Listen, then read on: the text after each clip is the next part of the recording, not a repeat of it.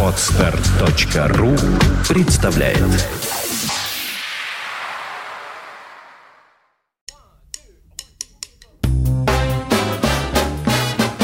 Слушать здесь.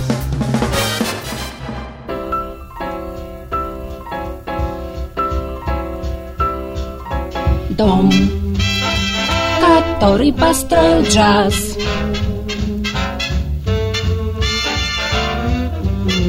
Сбоку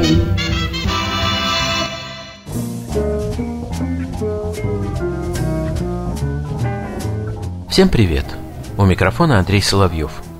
Мы прекрасно знаем, что музыканту, идущему по пути творческой самореализации, не всегда бывает просто бороться с обстоятельствами повседневной жизни.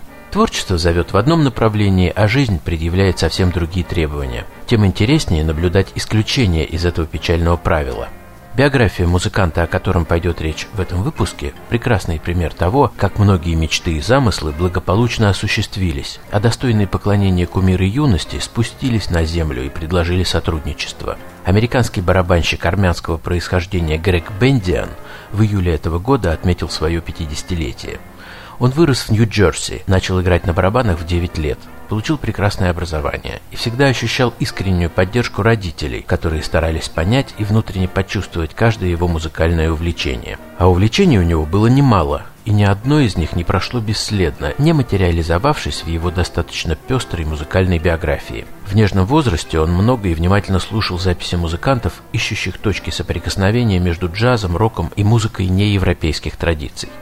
Результатом этого интереса стали проекты, реализованные в грамзаписи и на сцене. Например, Бендиан часто появлялся в роли Фила Коллинза в мемориальном проекте, посвященном творчеству легендарной прог-рок группы Genesis. Его можно слышать на пластинках Махавишну Project, где он отдает дань ритмической изощренности Билли Кобама. А еще Бендиан очень интересовался интеллектуально остраненными музыкальными экспериментами группы Gentle Giant, и этому увлечению молодости он тоже отдал часть своей зрелой жизни, записав диск посвящения легендарному британскому ансамблю.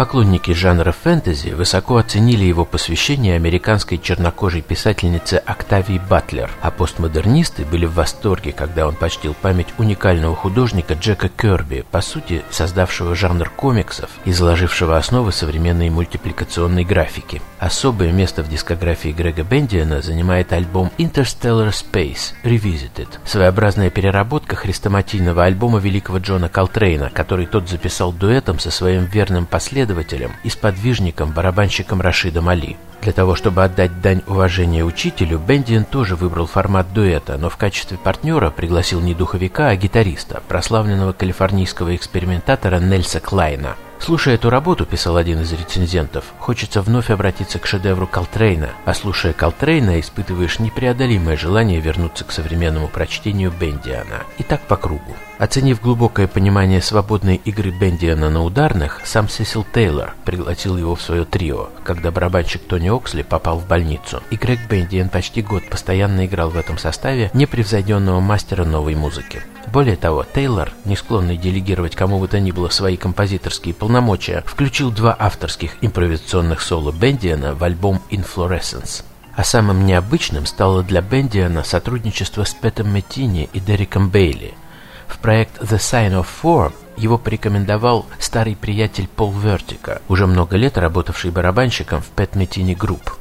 Известно, что за свою долгую жизнь Пэт Метини реализовал по крайней мере два таких откровенно эпатажных проекта. Первый – это осуществленная методом наложения сольная гитарная работа Zero Tolerance for Silence, а второй, собственно, The Sign of Four – альбом из трех компакт-дисков, созданный как воплощение идей неидиоматической импровизации Дерека Бейли. Не уверен, что есть хотя бы один человек на свете, который нашел в себе силы пройти через эту звуковую магму от начала до конца. Не буду и я испытывать вашего терпения, а предложу в завершении этого выпуска познакомиться с другим, более конвенциональным проектом Грега Бендиана. Ансамбль называется Interzone, и помимо самого Бендиана, который представлен здесь преимущественно как вибрафонист, в нем участвуют братья Алекс и Нельс Клайн на барабанах и гитаре соответственно, а также басист Стюарт Либиг. Слушаем пьесу «Tactics» со второго альбома группы.